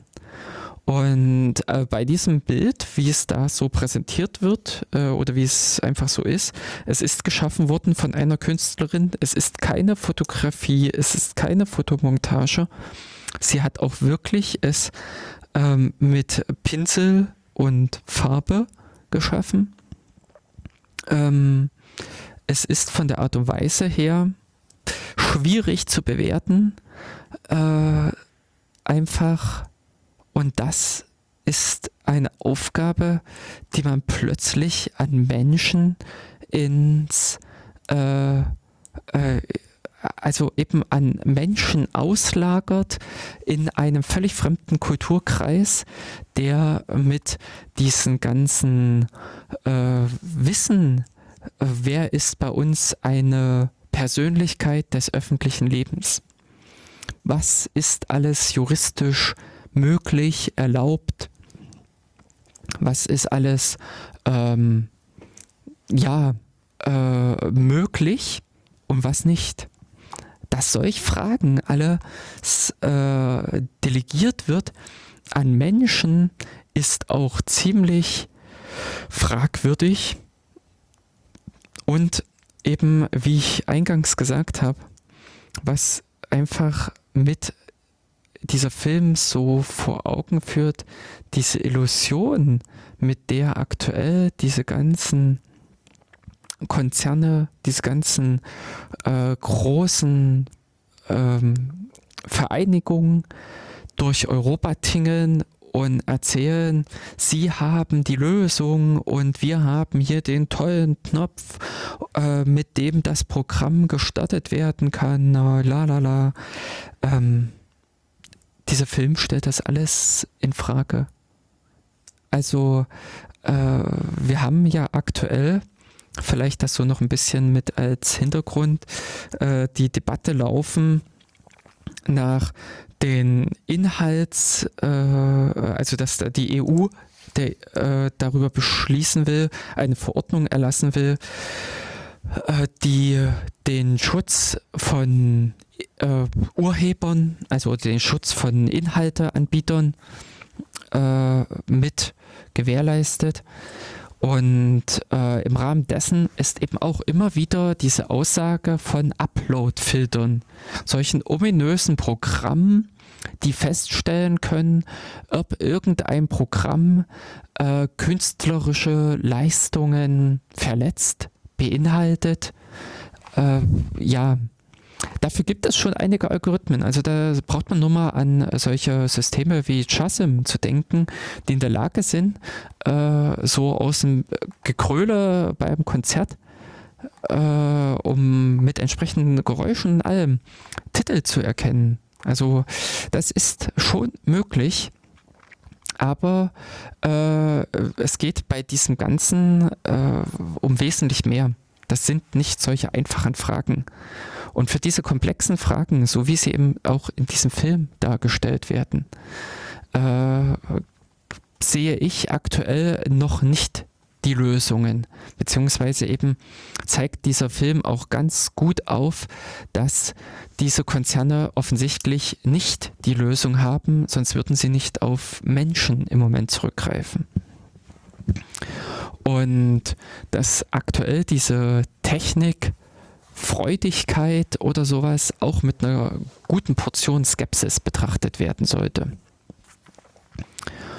Und auch im Bezug auf eben diese aktuellen Themen, so also eben soziale Netzwerke, was so viel im Raum steht, äh, diese, was Facebook äh, oder bei Google, bei Twitter was diese äh, großen Anbieter alle äh, leisten sollen, was sich dort einfach auch angesammelt hat an Fragen, an Problemen, wie man im Prinzip kulturell damit umgeht, wie man gesellschaftlich damit umgeht, dass das einfach auch äh, viele Fragen sind, mit denen wir uns auseinandersetzen müssen, mit denen wir auch äh, Lösungen besprechen und diskutieren müssen. Und da ist meiner Meinung nach, also meiner persönlichen Meinung nach, der Verzicht oder die Verteufelung des Ganzen zu sagen, oh, es ist schlimm, es ist böse und wir dürfen das nicht, wir müssen es verbieten.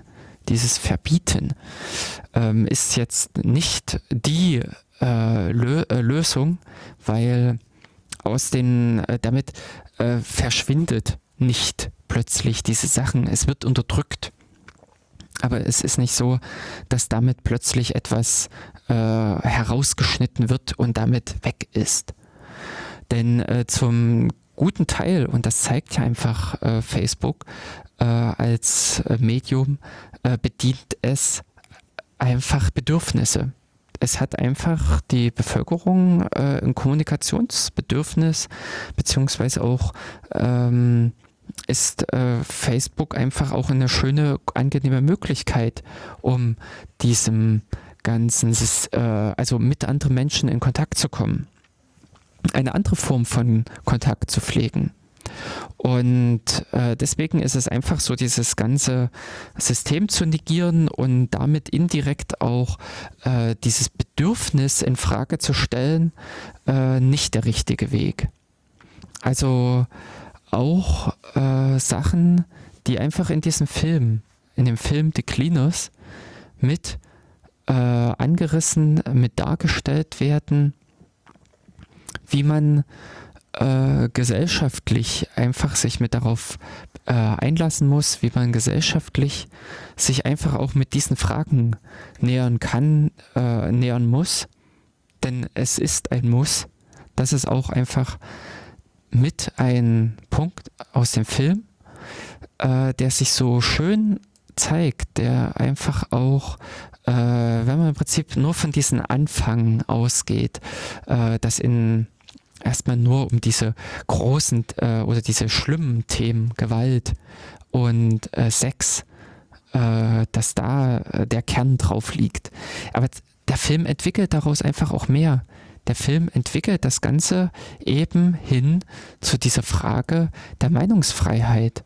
Der äh, Frage im Prinzip, was darf gesagt werden und wie geht man damit um, dass unter Umständen Dinge in dem einen Land gesagt werden können, dass äh, Bilder oder auch Symbole gezeigt werden dürfen, in einigen Ländern und in anderen nicht.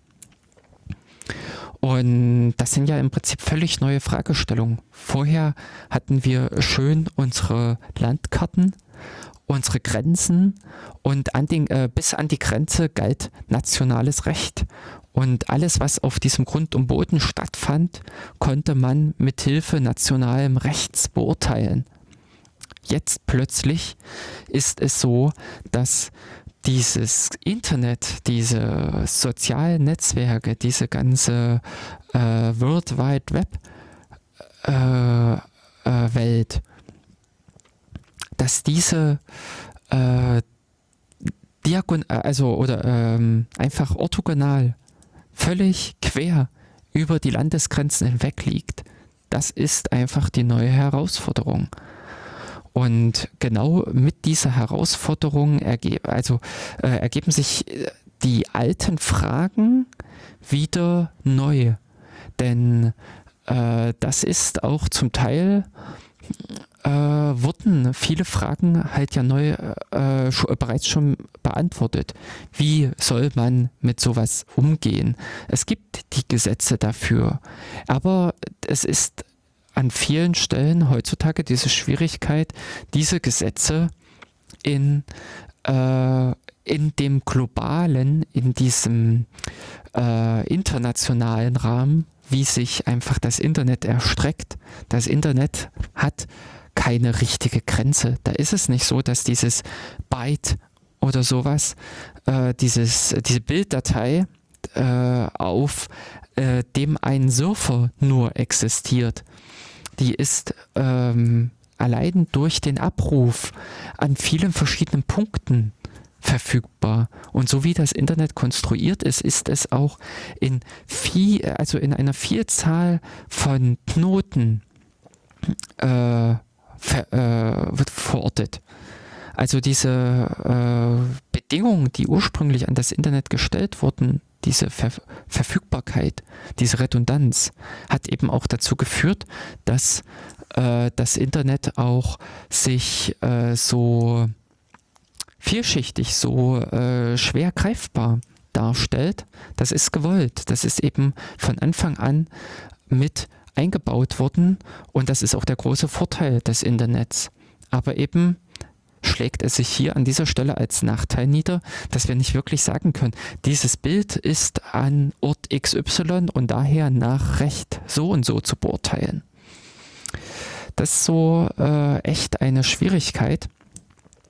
Und ähm, die Frage, wie geht man damit um? Diese Frage, wie kann man diese Sachen einfach sinnvoll äh, handhaben und ein Weg, den ja aktuell diese sozialen Netzwerke aufzeigen, ist, dass sie sich eigene Regeln geben. Das sind, äh, das, äh, wenn man diese Content Moderators da beobachtet bei der Arbeit oder wenn sie da im Prinzip immer so in diesen Gesprächen äh, erläutern, was sie tun, die haben ihre Regeln. Die haben auch ihre Gesetze. Die haben in dem Sinne ihre Facebook-Gesetze die da ganz klar sagen, wenn das und das im Bild ist, dann raus. Wenn das und das gesagt ist, raus.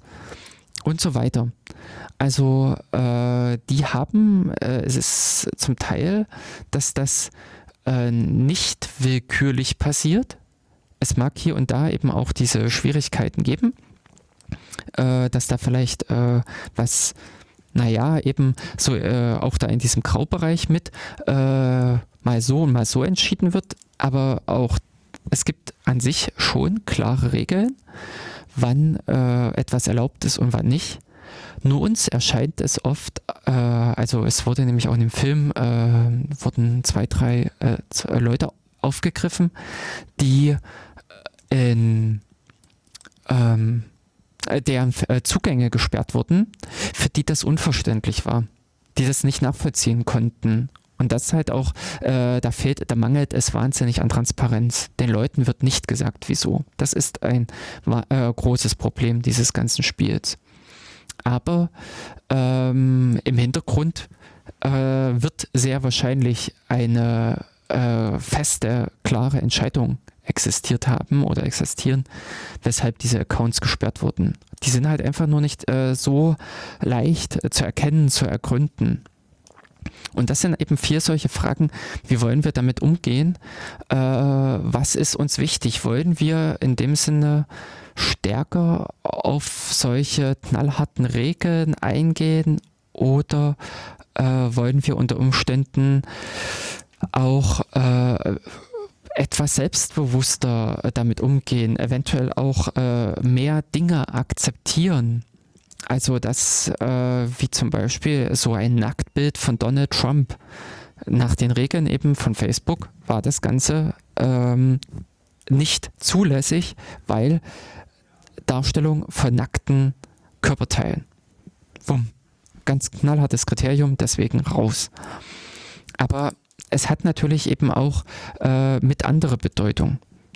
Ähm, ja, bis dahin, dass auch äh, in diesem äh, Film äh, ein Mensch porträtiert wurde, der eine sehr stark nationalistische Meinung vertrat, äh, von wegen, äh, wer alles rausgehört und äh, es war eben auch jemand aus den USA, der sehr auf seine Waffen, auf sein Waffenrecht gepocht hat, ähm, damit zu hantieren und das sind wiederum Dinge, die dann auch diese Frage mit in das äh, aktuell gesellschaftliche hineinbringen.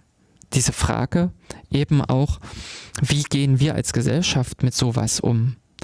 Und da, äh, das ist auch, was mit in diesem Film schön rausgearbeitet wird und auch gesagt wird, dass äh, diese Probleme, die sich in diesen äh, äh, sozialen Netzwerken zeigen, die sich im Prinzip jetzt im Internet einfach offenbaren, sind auch viel, also sehr oft Probleme, die wir bereits im wahren Leben haben.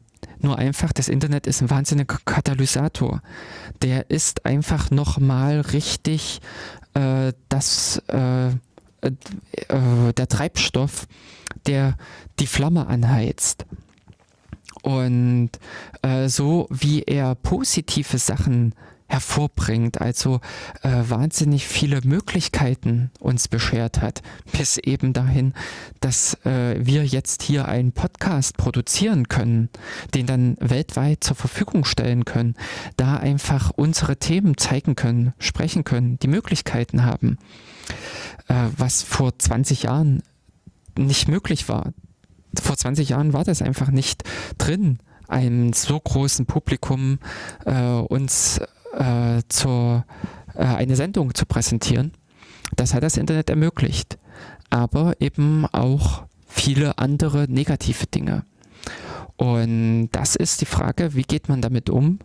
Und so manch Problem hat man, glaube ich, auch in der Gesellschaft nicht gelöst, sondern einfach nur über die Jahre sehr gut klein gehalten und an der Stelle äh, wird jetzt dieses Problem gerade nur noch mal hochgekehrt. Also oder noch mal so richtig hervorgebracht durch diese sozialen Netzwerke. Und natürlich solche Schwierigkeiten, äh, die dann damit einfach verschärft werden. Und das sind alles solche interessanten, spannenden Fragen, bei denen man aus dem Film wahrscheinlich selbst rausgeht mit mehr Fragen also das ist vielleicht auch das Schöne an dem Film, dass er ähm, also äh, äh er, äh, er, zeigt einige äh, Möglichkeiten auf, die einem gefallen können oder auch nicht. Das sind halt aktuell die Mittel, die, äh, die gewählt werden. er wirft natürlich auch viele Fragen, viele äh, aktuelle Probleme auf, aber eben auch viele Fragen, die jeder selbst sich mit beantworten kann, sich selbst stellen kann oder äh, an einer Antwort arbeiten kann, sagen wir es mal so. Ähm, dass äh, man überlegt, äh, wie würde ich damit umgehen? Was, was kann man im Prinzip selbst damit machen? Und deswegen kann ich wirklich diesen Film nur empfehlen, dass der Film dann äh, vielleicht euch auch nochmal eine gute Möglichkeit bietet, dieses System der sozialen Netzwerke mit äh, von einem anderen Blickwinkel aus zu sehen. Das System in dem Sinne äh, von der Müllhalde aus zu betrachten und äh, die Frage zu stellen, wie man mit sowas umgeht, äh, umgehen will was eben dann am Ende, das ist auch das Schöne, wie sich so dieser komplette Film entwickelt, äh, wie man am Ende mit solchen Fragen der Meinungsfreiheit umgehen will. Wie, wie funktioniert überhaupt Meinungsfreiheit? Also wie, wie, warum funktioniert das eigentlich jetzt, dass ich mich mit Leuten treffen kann und dort auch was sagen kann? Also äh, warum kann ich jetzt in einem gewissen Kreis mich frei, frei äußern, ähm, was aber äh, im Internet plötzlich schwierig ist. Und hier und da kommt man nämlich einfach auch, dass die Verhältnisse definitiv andere sind. Dass wenn man zusammensitzt an einem äh, kleinen Tisch, das äh, was anderes ist als eben ein Post bei Facebook die, das ist eine wesentlich größere Runde. Das Ding steht im Internet. Die Informationen, die ich dort preisgebe, sind in der Welt. Und das sind viele solche Fragen, die einfach mit dem Film äh, gut nochmal dargestellt werden. Und ich kann euch nur empfehlen, am Montag 18.15 Uhr nochmal in den Film The Cleaners zu gehen.